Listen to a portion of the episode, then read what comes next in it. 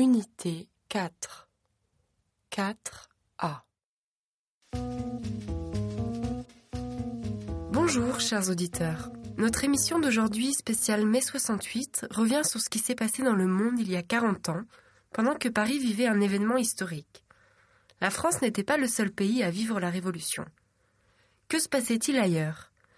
Notre premier auditeur est une auditrice tchèque, si je ne me trompe pas. Bonjour. Bonjour. Oui, en effet, je m'appelle Sofia. Je vis en France, mais je suis tchèque. Je vous appelle parce qu'en 68, en Tchécoslovaquie, c'était le printemps de Prague. Alexander Dubček avait installé la liberté de la presse, de la communication et de la circulation. C'était le printemps, un air de liberté. Mais en août, les chars soviétiques ont envahi le pays. Il y a eu beaucoup de morts. Beaucoup de gens sont partis, et moi aussi. Depuis, je vis en France. Merci Sophia pour votre témoignage. Un autre appel, cette fois du Mexique.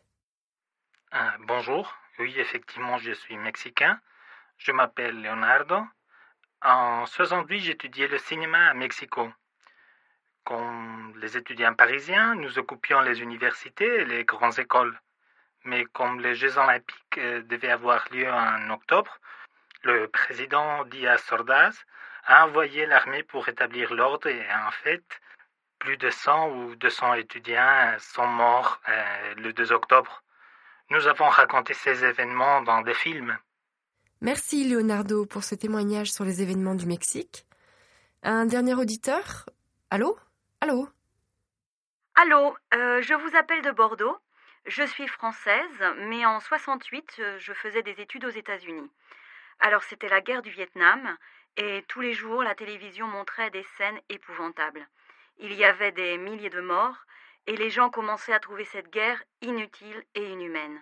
Quand les étudiants ont été appelés pour partir se battre, ils se sont révoltés, et il y a eu des manifestations énormes contre la guerre du Vietnam.